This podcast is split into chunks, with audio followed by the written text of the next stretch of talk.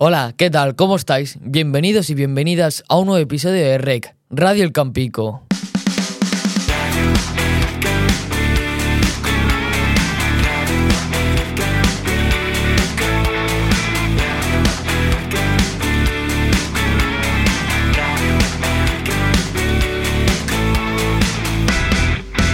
Radio El Campico. Buenos días. En el programa de hoy vamos a hablaros de uno de los temas que más preocupan a los adolescentes actualmente, los problemas emocionales o de salud mental. De hecho, la incidencia de este tipo de trastornos no para de aumentar año tras año en todo el mundo. Bueno, empecemos definiendo qué es la salud mental. Cuando hablamos de salud mental, hablamos de nuestro bienestar emocional, psicológico y social. Esto afecta a la forma en la que pensamos, sentimos y actuamos ante la vida. También a cómo manejamos el estrés, relacionamos con los demás y tomamos decisiones. La salud mental es importante en todas las etapas de la vida, desde la niñez y la adolescencia hasta la vejez. No podemos olvidarnos de las enfermedades mentales, las afecciones graves que afectan a nuestra manera de pensar, humor y comportamiento. Pueden llegar a ser temporales o de larga duración e influir en nuestra capacidad de relacionarnos con los demás y funcionar día a día. Para seguir profundizando en este tema tan interesante, hoy hemos invitado a Paola Clemente, psicóloga residente del Hospital Vega Baja de Orihuela. Buenos días, estamos encantados de tenerla en este programa de Radio El Campico. Muchísimas gracias por invitarme, estoy encantada de estar aquí con vosotros. Muchas gracias por venir. Estamos seguros de que todos vamos a poder aprender bastante sobre la salud emocional. Y bueno, empecemos por lo más elemental. ¿Por qué es tan importante la salud mental en las personas y en la sociedad en general? Básicamente para encontrarnos bien con nosotros mismos. Como bien habéis explicado, tener un buen estado psicológico y emocional nos permite elaborar de manera más adaptativa nuestros pensamientos, gestionar mejor las emociones que nos van surgiendo y actuar de acuerdo a nuestros valores y objetivos vitales. ¿Qué factores o qué cosas pueden afectar a nuestra salud emocional? Existen diferentes factores que pueden influir en nuestra salud mental. Contamos con una vulnerabilidad biológica de base, formada por los, ante- los antecedentes familiares, nuestros genes, el funcionamiento y química del cerebro. A esto se le añaden factores relacionados con nuestra personalidad o con nuestra forma de actuar, cómo socializamos, la capacidad de resolver problemas o de tolerar la frustración, la autoexigencia, las expectativas. Otros relacionados con nuestro estilo de vida y autocuidado, como puede ser la alimentación, el sueño, la actividad física, el consumo de sustancias. También son importantes experiencias vitales que vamos teniendo y los factores ambientales, como el entorno en el que vivimos, el acceso a los recursos y el nivel de apoyo social. Todos estos aspectos y muchos otros pueden actuar como factores de protección o hacernos más vulnerables para sufrir un trastorno de salud mental a lo largo de nuestra vida. Muchas veces, cuando hablamos de emociones, puede ser difícil saber qué es normal y qué no. ¿Cuáles son las señales de tener un problema de salud mental? Algunas señales de alarma que podemos tener en cuenta son cambios en nuestro apetito o en nuestros hábitos alimentarios, alteraciones en el sueño, pues menor calidad del sueño, insomnio, in- el aumento de la fatiga, notarse con menor energía o con apatía, mm, sentir que somos incapaces de realizar las tareas de nuestro día a día, querer estar más aislados socialmente, no poder disfrutar de las cosas como lo hacíamos antes, sentimientos y pensamientos negativos, recurrentes, ya bien sobre nosotros, sobre los demás o sobre el mundo, desesperanza con respecto al futuro o el incremento de conductas nocivas o poco adaptativas, como puede ser el consumo de sustancias. ¿Y qué deberíamos hacer si creemos que alguien de nuestro entorno o nosotros mismos estamos teniendo problemas emocionales? Si algún ser querido o nosotros mismos estamos pasando por un mal momento, que se prolonga en el tiempo y que creemos que no somos capaces de recuperarnos por nuestros propios recursos, deberíamos buscar ayuda profesional. Al igual que cuando tenemos algún problema a nivel físico o buscamos atención médica, si nos encontramos mal, a nivel emocional podemos buscar ayuda psicológica. En su día a día como psicóloga, seguro que se habrá enfrentado a multitud de casos. De entre todos ellos, ¿cuáles son los trastornos más frecuentes en los adolescentes? Los trastornos mentales más frecuentes en, en la edad adolescente son los relacionados con la ansiedad. Ahí encontramos la ansiedad social, la ansiedad generalizada, el trastorno de pánico, la agorafobia y también son frecuentes los trastornos emocionales, como puede ser la depresión. ¿Cómo podemos aprender a gestionar nuestras emociones? Las emociones son respuestas psicofisiológicas, es decir, tanto de la mente como del cuerpo, que se dan ante estímulos externos, las experiencias vitales que vamos viviendo, e internos, ¿no? nuestros pensamientos, creencias, expectativas. Lo primero que hay que entender es que es necesario sentir todas y cada una de las emociones, sean más o menos agradables, puesto que las emociones tienen varias funciones. Nos proporcionan información sobre nosotros mismos y nuestro entorno, ¿no? Cómo nos encontramos, qué nos gusta, qué no, qué sucede a nuestro alrededor. Y nos proporcionan motivación para conseguir nuestros objetivos y actúan como motor de cambio para aquello que no nos gusta. Por así decir, las emociones son como una brújula que nos guía en nuestro día a día. Se podría decir que estaríamos teniendo problemas a nivel emocional cuando estas son demasiado intensas, perduran en el tiempo, sin ser permeables a las circunstancias y nos limitan o bloquean a la hora de funcionar en nuestro día a día.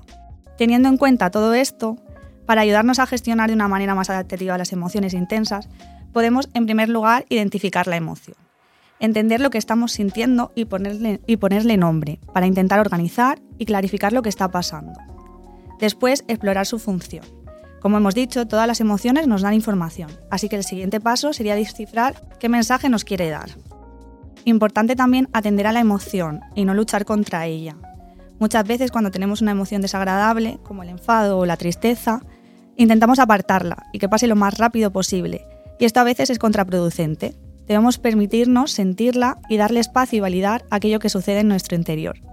Y por último, podemos pensar en qué nos vendría bien hacer ¿no? en este momento con todo lo que estamos sintiendo.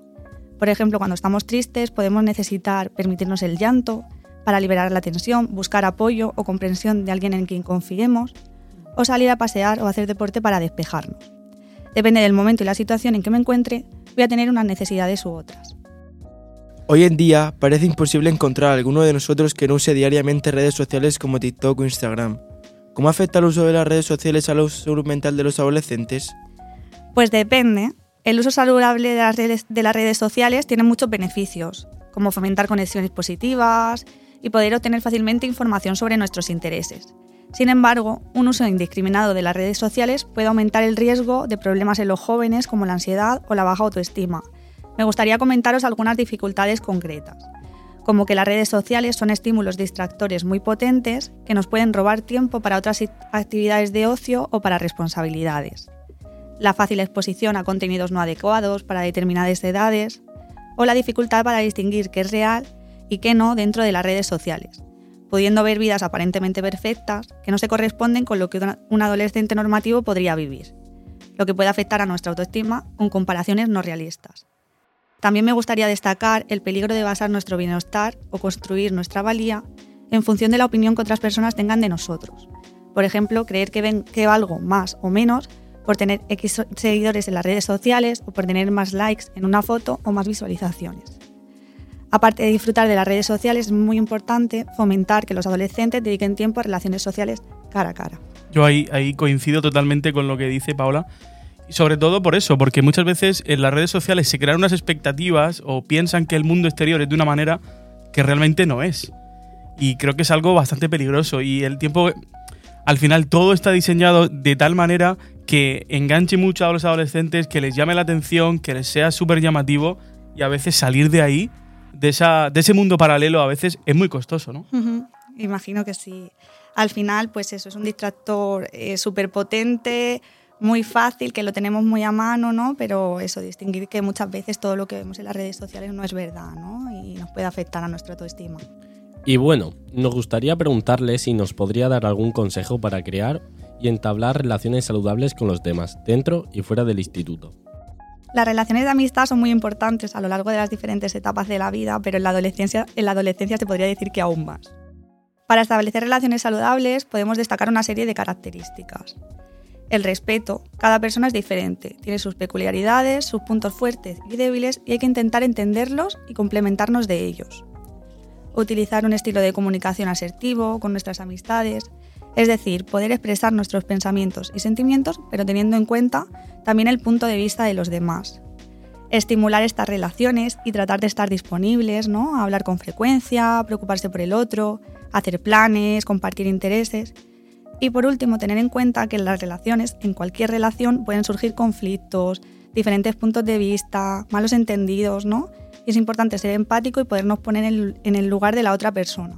Pedir perdón o perdonar si es necesario. Y por último, ¿qué recomendaciones o consejos podría darle a todos nuestros oyentes para cuidar y mejorar su salud emocional? Bueno, podríamos dar muchas recomendaciones, pero por ser más concreta, lo primero que destacaría a este respecto sería intentar cuidarnos, ¿no? Tener una buena alimentación, dormir las horas suficientes, tener un estilo de vida activo. También sería importante tener una rutina establecida, que nos proporcione estructura y estabilidad, con obligaciones y responsabilidades, pero también con momentos de ocio y socialización, con actividades agradables. Es importante también establecer objetivos y propósito a corto, medio y largo plazo que nos mantengan motivados. Compartir tiempo con personas que nos sumen y que nos hagan sentir, bien. Cuidar nuestro autolenguaje, la forma en que nos hablamos a nosotros mismos. Y por último, relativizar. Lo que ahora puede parecer muy importante, es posible que dentro de un tiempo lo veamos de otra manera. Damos de nuevo las gracias a Paola Clemente por habernos acompañado en este episodio y haber compartido su experiencia con nosotros. Ha sido un placer. Muchas gracias, chicos. Y hasta aquí ya el programa de hoy. Esperamos que hayáis podido aprender diferentes ideas que os sirvan y podáis emplear en vuestro día a día.